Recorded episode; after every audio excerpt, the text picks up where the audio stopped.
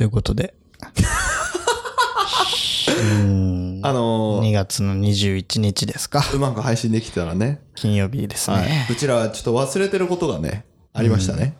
あのー、前ほら、あの、ここから聞いた人たちのために、こう、名前を言おうっていう話を、あーはいはいはいはい毎回毎はいはい回しようっていう話をもうすっかり忘れてましたね。162回から聞く人おるかな？いやいや、でもほら、Spotify っていうのを見つけて聞いてくれる人もいるからさ。なるほどね Twitter で検索して。イニシャルの一番最初のユーザーだけでなく、この新参もしっかり掴んでいかなくちゃいけないということ。ほら、ラララジオってなんか変な名前の番組だから被らねえと思ったら結構被ってるからね。まあでも今、ラララジオといえばこの DJ コンのラララジオでしょうよ。いやいやいや、今なんかラララジオってなんか、まあまあまあ、いろいろあるけど、それ言っちゃったらそっちの方にユーザーが流れるかもしれないでしょ。わざわざ言わなくてもよかろうに、そん流れねなもんは。え、流れねえ。ははい。だから、ね、DJ コニーのラララジオですからね、私が DJ コニーでございます。い。4つです。はい。ということでですね、162回はい。ということで、うん。まあ、特にないよ、俺。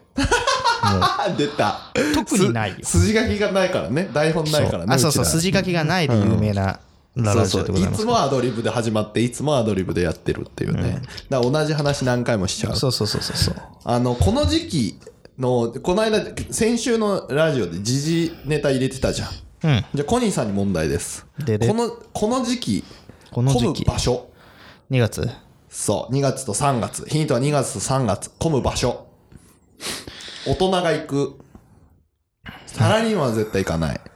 混む場所。どこでしょう？大人が行ってサラリーマンが行かない？うん。でもすげえ混む。あのー、あ俺これさ、ボケようと思ったんだけど、はいはいはい一発目にも答え言っちゃっていい？どうぞどうぞ。税務署。正解。2月ね。そう。あのー確定申告的な話ね。確定申告でめちゃ混むんですよ。うん。で、今、あのあ俺はサラリーマンだから分かんないよな。そう、めちゃ混むんです。あの、銀行が昼間混むのと昔昼間混むのと一緒ですよ。で、この時期めっちゃ混むんですよ。うんうん。で、混むの嫌だし、私は基本的に、その、出向くの嫌な人なんで、全部オンラインを使って、こう解決してしたがるんですけど、今日、今日たまたま、その、まあ、税務署と法務局行かないと取れない書類が、会社の書類があったので、はいはいはい。出向いたんですよ、久々に税務署、税務署というところに。はいはいはい。もうね、嫌だね。そして、もうあの、何が嫌だってもあの人混みね。1個書類出すためにさ、1時間ぐらい並ぶわけですよ。で、受付終わったら15分で終わるんだけど、もうね、それで、で、なんで混むかっていうと、うん。まだ紙なのよ。はいはい。皆さん確定申告するために。はいはいはい。で、税務署の人にまだ聞き、多分ね、書き方聞いてるのよ。どうやって書くんですか。そうそうそう、相談会ね。はい。があって。で、ちょっとさ、待ってるからさ、その話してる内容もちょっと耳に入ってくるじゃん。その税務署って大きくないから。うん。そうするとなんかね、去年もやってたんだけど、これ忘れちゃったのよ。とかって言ってるわけよ。まあ、毎年この時期になるとすごい大変なのみたいな。リテラシーよな。そこのな。いやいやいやいや、毎年やってんだったらさ、そろそろさ、税務署ももう押してんの、オンラインにしてくださいって。もう e-tax っていうのがあるんだけど、はいはいはい確定申告。はいはいそれでやってくださいとか。かって。うん。まだまだなの？まだ紙そしてまだその1年に1回の貯めてく。あんな毎月やればそんな時間かかんないのにさ。もうねっ、ていうやつよ。もう、永久のテーマじゃない？もう。え、あ、そんなに？もうね、それは、んもう仕方ない。そういう人たちがもう寿命を迎えて滅んでいくまで続けるのよ、きっと。まああの、一時期データのさ、本が流行電気書、電子書籍が流行った時にはあ、紙が終わるって言われてたけど、やっぱり紙の本読むとき紙の方が良かったりとかするメリットはまだあると思うのね。まあ本にはね。ん本にはね。本にはね。うん確定申告なくね？紙でやるメリットはないね。それで言うと。でしょ？いや、もうね、そこはね、もうしで、毎仕年方ないよ相談な。しに行ってるのよ。で、一人この人はしょうがないなと思ったのは、あの、海外の方でお店持たれている方はもう分かんないからさ、それは聞きに行けよって話なんだけど。で、多分あのところにいる人たちってそもそも税理士さんをつけてないと思われるのよ。はいはいはい。つけろよ。まあでも税務士で、じゃあ税理士をつけるつけないに関してはちょっとそこは難しい、ハードルがまた一個上がるけど、上がるけど、上がるでも、うんその、えっ、と、申告を紙でやるのはナンセンスだと思うよ。それに関してはもう、それ、そ今ちょっと難しい確定申告の話だけど、はいはいはいもう現金とかも、もういらないのよ。はいはいい。らないっていうか、その、キャッシュレスね。キャッシュレスじゃん。はいはいもうなんかさお前もさ、はい。俺イトーヨーカドーで買い物してたの。伊東横だね。イトはいはい。ーヨーカドーで、そしたらさもう、キャッシュレス専用のレジがあるので今まで、もう多分そのイトーヨーカドーそのイトーヨーカドーができてからもう何十年と、はい。そこは現金が使えるレジだったんだろうね。でもうここここはキャッシュレスですって書いてあるのよ、はいはい。下にも書いて地面にも書いてあるし、はいはいはい上の垂れ幕にも書いてあるの、はいはいはいで横にも張り紙してあるの、ここはキャッシュレス専用ですって書いてあるの、はいはいはい。だけどもうどう見ても知らないだろうっておじいちゃんがうん。6人ぐらい並んでるのおじいちゃんばあちゃんもうその瞬間にあここまで浸透したかと。キャッシュレス。じいさんばあさんまで浸透したかと思ったら案の定使えないわけ。なんだここ使えないのか。とか書いといてくれよとか言うけどめちゃくちゃあなたの視線の中にキャッシュレスオンリーですよ書いてあるのに。でもそう何十年も通ってるイトーヨーカドーのその何何番レジでずっと同じところに使ってんだろうね。そういきなり変えられたら、もうおじいちゃんたちはもうついていけない。いや、あそれってキャッシュレスですって書くからダメなんでしょ？現金使えませんって書かあない現金使えませんの書あいてある書いてある。んだ。書いてあるんだ。書いてあるんだ。なるほどね。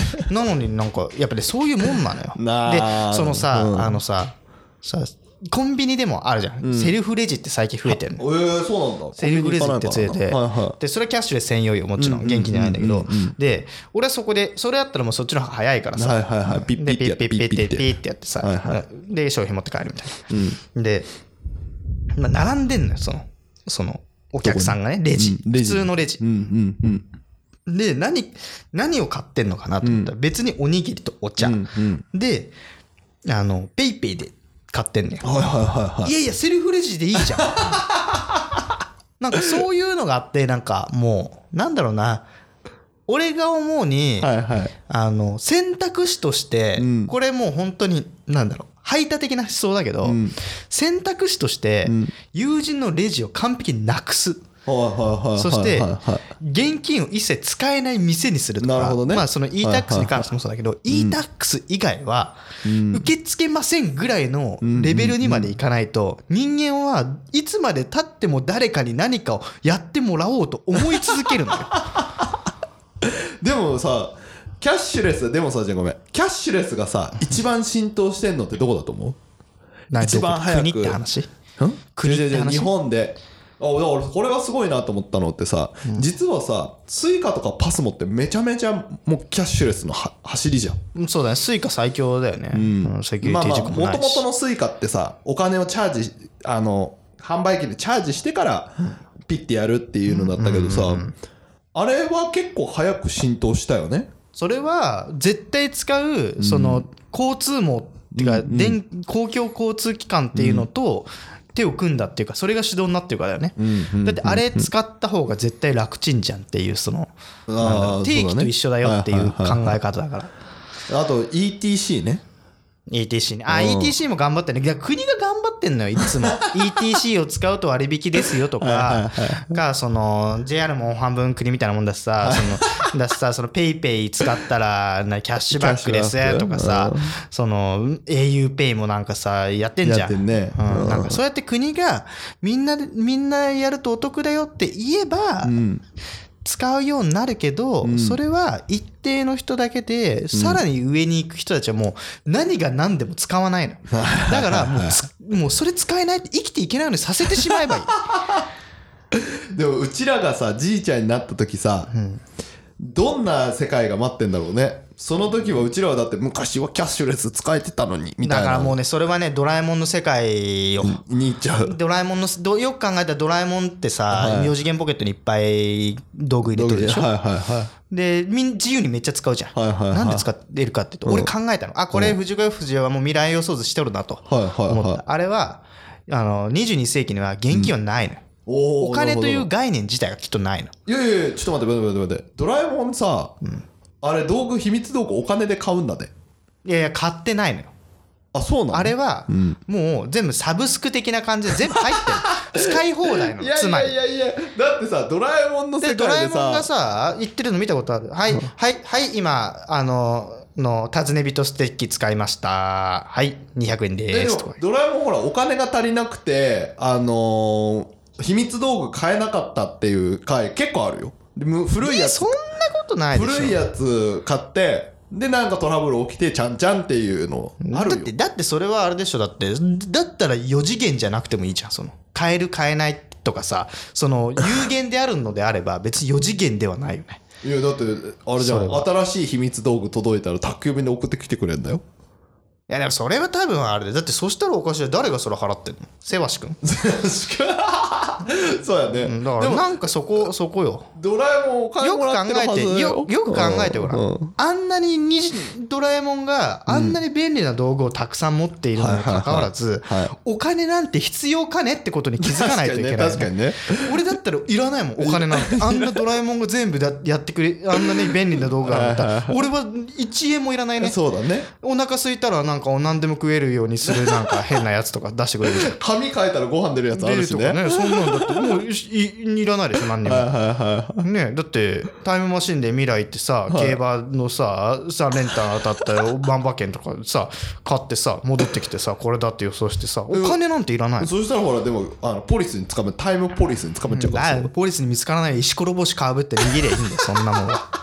でよく考えそう考えるととドラえもんの世界にお金という概念っていうのはないと俺は推測してるわけ。な。るほどね。うん。だから俺らがじいちゃんになった死んだ後100年後どうなってるかっていうと、お金っていうのはもうないのよ。なるほどね。じゃあその経済活動っていうのはどうなってるのかっていうのを考えていった先に何が待ってるのかっていうのはまだ分かんないよ。まだ分かんないけどその先駆けとしてまず現金というものがなくなっていくキャッシュレス決済っていうのが始まっていくはいはいはい全ては電子化されたし資源が一個人に対して紐づいていく。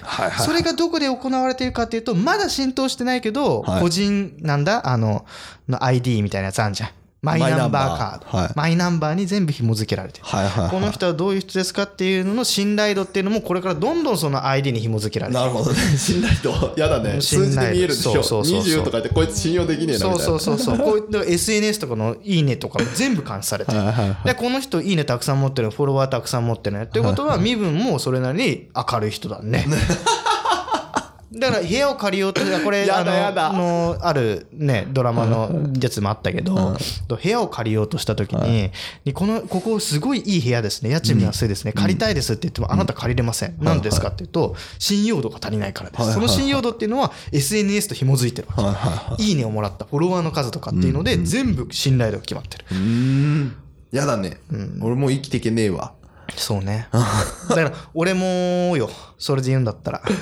俺も全然、その、俺のコニラジの、のツイッターしかり、はいはい。俺のツイ個人ツイッターしかり。はいはまあ、鼻くそみたいな、あの信頼ポイントしかないわけだから。その世の中でいうインフルエンサーどもに比べたら。すごいもんね。ヒカキンさんは YouTube 飛び越えていろんな媒体出てくるけど、どれやっても人気だからね。やっぱり。そうね。他のなんていうのあのゆ普通にあでもそうかだからえ今 YouTuber 芸芸能人増えてんじゃんそうね。うんあれもどうかなと思うけどね。なんで？いや、なんか芸能人が、さ、ね、なんか芸能人、まあ、まあ、くら替えだとは思うよね。やっぱりその、でもくら替えだけどファンついてくるからねやっぱそう、だから、なんだろうカな。ジサックスさん？カジサックとか。でも彼は先にやり始めた方だよね、まだねう。んでもそれで言うとヒロシが一番上だからね多分ヒロシはまあ、ヒロシ YouTuber っていうか、ただのキャンプ好きのおじさんになってる。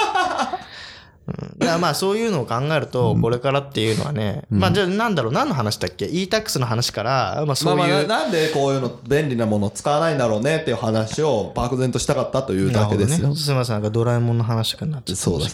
オープニングオ重いねープニングしましょうか。とりあえず、第162回 DJ 君のラジオ第162回始まります。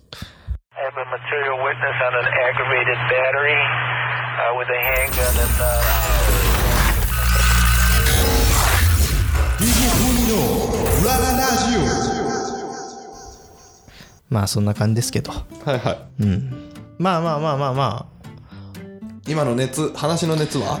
いまやだ冷めてないまだ冷めてないあーでもまあなもうもうないかなオチは未来のことの話をしたらオチなんてないよ。あ落ち未来予想図しかないから俺の中では。なんてないからちょっとじゃああの SNS 頑張ってくださいよコニーさん。ダメだよ。だって俺なんか限られた人としか絡めんそのわかんない。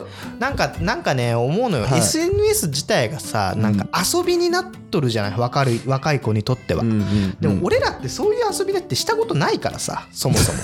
で今は TikTok も遊びやし Twitter ね。でなんか発信するのも遊びやし YouTube 撮って発信するのも遊びじゃん、そうだね。若者にとっちゃ、うんうん。でも俺らって何一つそういうことってやって生きてきてないわけよ、まあね。撮ってアップするってことをね、うん、何をしてたの？コニーさんあのカメラなんかと買ったやつ。カメラ買ったやつあれ SNS いっぱい上げればいいんじゃないですか？まあそうなんだけどそのさ、SNS 映えする日常なんてさ、そんな転がってないのよ。えわかる？そんなわかる？だってだって俺が何なんか何をあげるのよ？日常生活。で日中子供のやつ上げればいいんじゃうんまあ、こまあ子供もねあるけどね。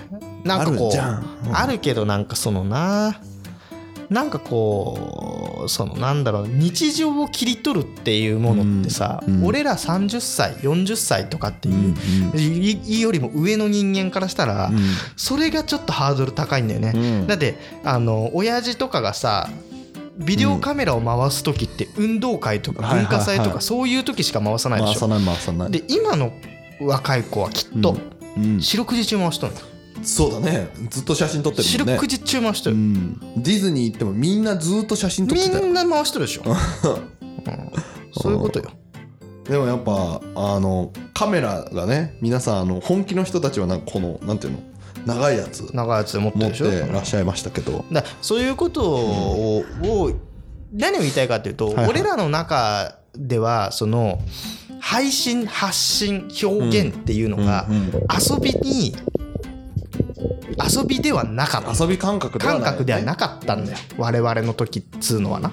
昔やってたのってもうだってねゲームとかだもんね。公園でだずっと B だもんあビーダー懐かしい。ずっと B だマンじゃない？ビーダー懐かしい。ビーダマンもやってたしさミニ四駆もやってたしさ。ミニ四駆やってた。ミニ四駆俺あんまやってないなでも、うん。ビーダーマンは確かに好きだったな、うん、だそういうことだと思うよ。だからその、なんかそこって何の発信でもないし何の表現でもないじゃん、確かにね、うん。プラレールとかレゴとかだもんねあとね、うん、そうそうそうだから作るのはうまいんじゃない？なんかわかんないけど。作るのはうまいけどさそれをさ、うん。あの発信する場所ってなかったじゃん俺ら。ないね。レゴ友達だけだね。は得意、意だったさ、うん。レゴは得意だったよ。得意だったけど、それを表現する場がなかったようん。うんなるほどね。ミニ四駆も早かったよ。あ。でもそれを自慢する場所がなかった。あ広く広く自慢する場所はなかった、はいはい大会とかに出なかったの？うん、まあでもそれは地元のおもちゃ屋の大会とかあったよね、はいはいはい。1位1位、うん、まあ1位取ったの ちょっとそこまで詳しく覚えてないけど、まあでも今1位取ったりその早かったりしたらねもうすぐ告知で告知というか発信できるからね。でしょ？だから何でも発信になってるから、うんだって今のゲームだってさ、うん。オンラインでつなげてさやってそれが YouTube にアップされてさで発信じゃん、そうだね。世界へるの発信途中も発信してるからね今。何でもうん。表現の場になっとる、そう。だね。俺らはなってない。どうした？なんか若者になんか呪いでもかけたい人。そういうわけじゃない。そのなんだろうな。その今のそのさっき言ってたその、コニーさんはななんかこう発信しないんですかみたいな、SNS の話になっていうを集めてっていう。そうそうそういう話されていやなんでできないんだろうなって自分なりにこの瞬時に考えた結果た。結果。あやっぱ遊びじゃなかったから今までそういう考えっていうかマインドのもと生きてこなかったかでも我々の発信の遊びはこれですからね。喋りはできるぞと。ら、うん、まあこれもだからこれが俺の中で遊び。遊びになってる分にはうん。いいのよ、はいはいはい。いいんだけどでもそこからこの数をこう取ろうっていうさ そのスタイルにまでおいってないのよ。ねそのわかる？その。わかるわかるうんわかるわかるわかる。わかんない。ここれは俺の言ってることは多分間違ってるんだと思うんだけど、はいはいそのその SNS って必ずしも数取りゲームみたいな感じになってさ、ね。陣取りゲーム的な要素もあると思うのきっとね、うんうんそのなんだろうな。その俺がポケモンのレベルをめちゃくちゃ上げてレベル100にしていくのと同じように、SNS もこのフォロワーとか、うんうん。なんだろういいねっていうのをどんどんどんどん積み上げるっていう目標数値目標みたいなことをやってそれが遊びになってんだよねきっとね、はい。でもやっぱいっぱいの人に聞いてもらってお便りとか欲しいよね。毎週毎週ね。紹介できたらいいよねなんかまあ、まあ、そうそういうのができるのはいいと思う。いいと思うよ。そういうのがいいのはいいと思う。同意来た同意それはいいと思うよ。でもお便りがないからこそこういう話ができてるっていうのはもちろんそういう側面もあるあるね。あるね。そういう側面も。プラスにねプラスに捉えていこうっていうことそうそうそうそうねうん。相変わらずヒマラヤだけはね0回だけどね再生回数。そう。そのゼロでもいい 1でもいい。まあヒマラヤさんはねあれあの自己啓発系の人たちばっかりだからね。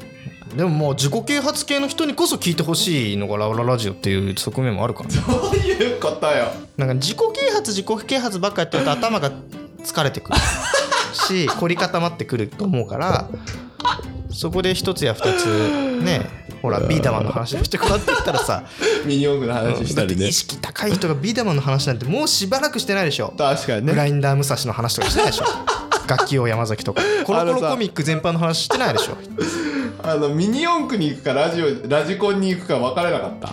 あーでもねラジコンに行くのは金持ちだよああそうそうそうそう。分かる分かるそれだって俺だってあの線がついてるラジコンしか買ってもらったことない。ああ分かる。わかる。そのあのコントローラーから有線のラジコン。走らせたら俺もついてから弾けるや分かる分かる分かる。いいじゃん。それいいじゃん。でミニ四駆はだってコースの上ね走るからある意味自由だったよね、つそうね。うん。確かにラジコンは大人のあれな感じしたな。ラジコン持ってる。だってドラえもんとかさごめんね、ドラえもんの話ばっかりしちゃってさ ドラえもんだってそうじゃん。あのー何？スネ夫絶対ラジコン持ってるでしょまあラジコンイコール金持ちの もうアイテムなのよ。しかもスネ夫はあの車じゃなくて船のラジコンと飛行機のラジコンとか持ってんだよね。で俺らからしたら車ですらすごいのにスネ夫の家は船だ飛行機だのラジコンを 確かに確かに。無線のやつを買ってもらってるってのがすごい確かに確かに確かに。最近のドラマ知らないよ？で最近のなんかスネ夫はもしかしたら VR 機器とか持ってるかもしれないけど 俺分かんないけどさ。でもその当時のドラえもんはあなんかスネ夫のお母さんの眼鏡がとんがっているのと、はいはい。あのスネ夫の持ってるおもちゃが基本的にラジコンっていうので金持ちい要素っていうのを満たしてた。ねドラえもんでし最新かなんかのやつわかんないけど、スネ夫がジャイアントスネ夫んちの庭でジャイアントトランポリンをしているシーンがあって、ん。結構デカめのね、はいはいはい。金持ちだなと。そうだよ そうそうそうそう。それも多分世相を反映してるよ。きっと。今のね都会の子たちはとに庭なんてないでしょと。あはいはい。トランポリンって金持ちでしょっていうところに入ってるかもしれないもうちょっと庶民的な部分をね。でもまあそうじゃないとスネ夫のキャラクターは金持ちっていうのがね確かにね。あるからそこをどんどん押していかないといけないから、あれジャイアンはいつまでや八百屋の子なんだろうね。八百屋そろそろなくなってきてるけどね。まあそうね。八百屋、でもそう考えるとサザエさんもさうん。あのなんだっけあのさ「チワース」って来るじゃん。三河屋さん？三河屋さん来るじゃん、うん。あれもさもうそろそろ不審者だと思われる。よ 今の若い子らみたいな「三河屋です」って来てさ「何何何いきなり」ってなる。勝手口から入ってくるしねだからでもそろそろジャイアンはそろそろなんかコンビニの かふ家族経営のコンビニの息子になっていくだろうし 三河屋はアマゾンもスポンサーだからアマゾンのこの配達はいでいつも担当になってる人みたいな感じにちょっと変えていかないと子どね供の処理が追いつかなくなってくるよね。何あの人っていうでね隣あのサザエさんの隣に住んでる伊佐坂先生もさ、一応あれ小説家とかっていう、はいそうだね。あだからあれもウェブライター、いいじゃん。小説家はいるよ小ウ説家で。ウェブライターとしてあのやってるよっていうコラムニスト的な立ち位置。でスネ夫のおもちゃはラジコンから VR VR になってるとかね。やっぱこうどんどんこう最適化していかないと。うん。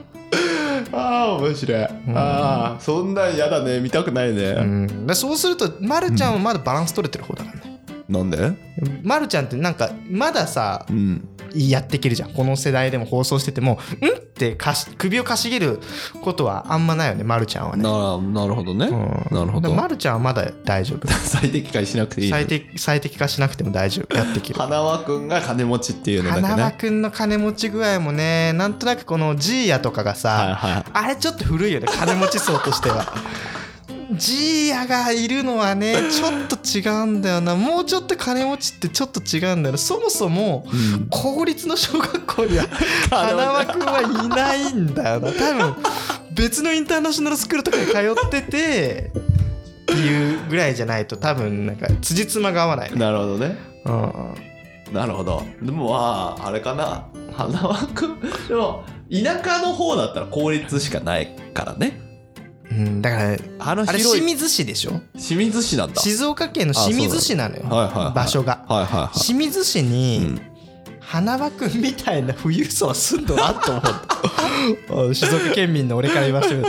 ひどいな。うん。いるかもしれないなんだろうな。しかもあのねえ車で送り迎えみたいなのもちょっとはもう、そうそう危ないよね。よくないよね。なんでなんでなんで？いいじゃなん車で送ればうん、それもよなんかあんまりピンとこなんかやりすぎ？俺からしたら。いやでもほら静岡のその学校だと家から遠いから車で送って送り迎えとかない静岡はみんなヘルメットにチャリ。やっても言うやってもね中学やってもね小学校は歩きよ。歩きなあのーえだから歩きって3 4 0分かかっても歩きなの？そうたとえそれが金持ちの親だあ子だろうがそうよ、マジかよ、30分も歩くの？超大変じゃん、うん、30分は近い方だよ、うん、であんな余裕ぶってあんなセーターにネクタイみたいな感じで投稿できないと思う。実際。実際ね。じゃあじゃあもうやっぱちちびまる子ちゃんも最適化が最適化どんどんしていかないとダメね。そういうそういう感じそういう視点で言うとね。花輪くんはもうだ転校ですね。転校です。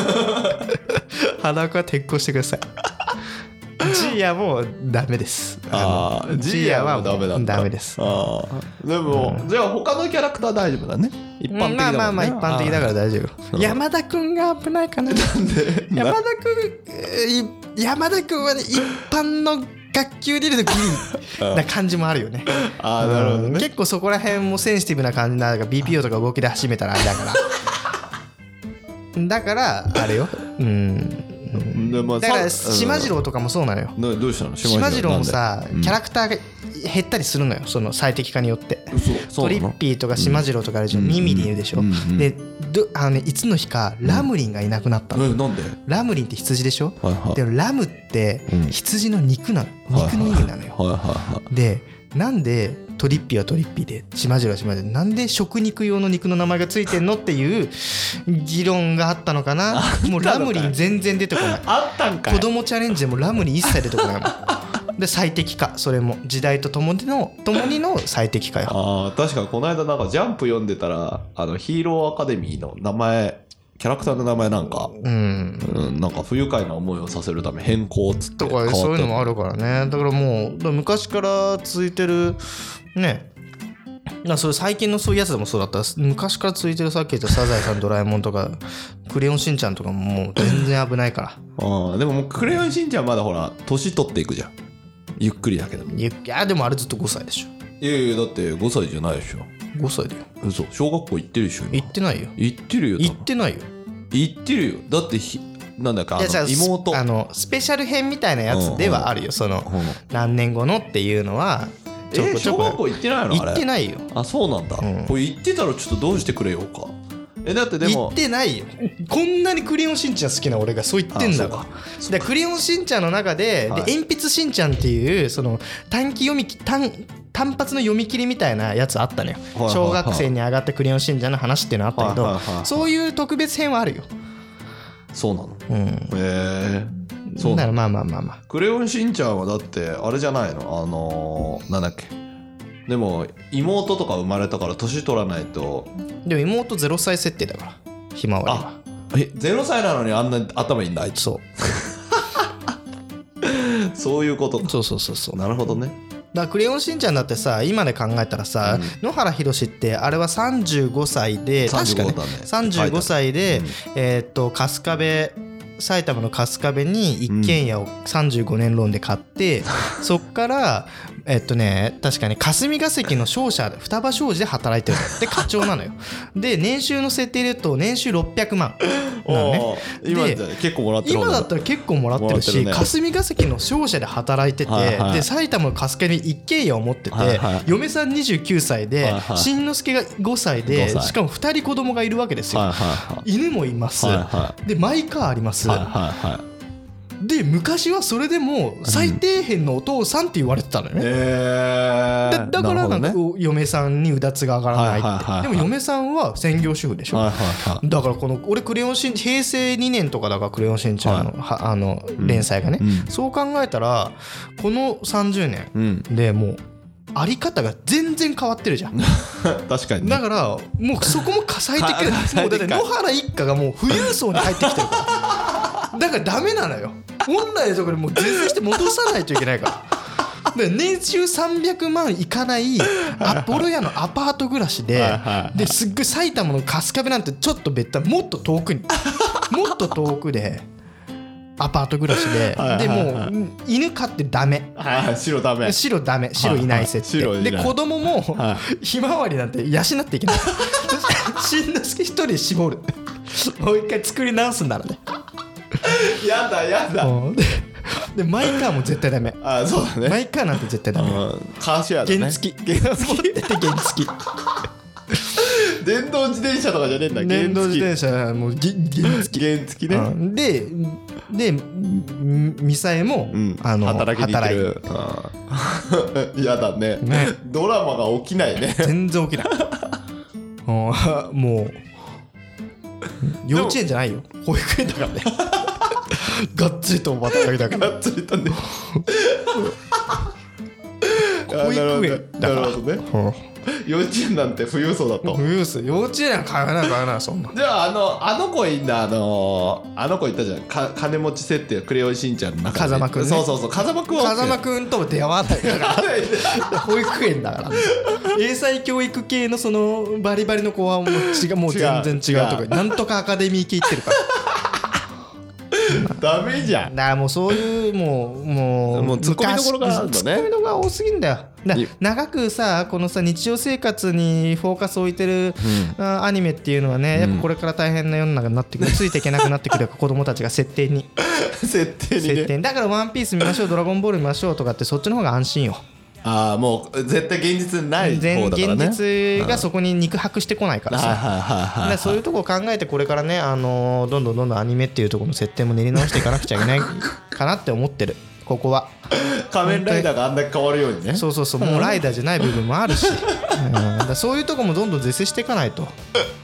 アニメ産業危ないよってあーじゃあお昼あれだね日曜の昼シリーズが危ないってことね。危ない危ない。あ夜かうん夕方シリーズね。そうそうそうそうう。ん危ないよもう。やってこうどんどん。最適化最適化。やだよ、いやあれはあれでいいじゃん。みんながよく見てんだから、まあそんな感じでいいかな。なんか今日は何の話だっけって感じですけど、はい。最まあ適化の話ね、最適化の話ね、まあ、こうやってまた明日になれば俺何の話だっけって忘れちゃうんだよね ということでまたあの DJ コのラララジオですね。今日162回だっけ、126 162回をこれぐらいにしておきまして。はい、次はもう2月の末になりますね。配信は。うまくいけばね、はい、ということで、忘れてなければはい、ということでまた次回この番組の感想等も「ハッシュタグコニラジ」にて募集してますのでぜひ皆さん感想送ってください。はい。ということでございます。ということでね。はい。ではまた次回お会いしましょう。さよなら。バイバイ